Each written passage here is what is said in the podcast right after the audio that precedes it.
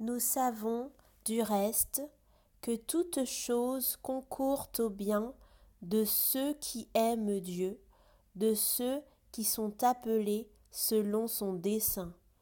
Romains 8, verset 28.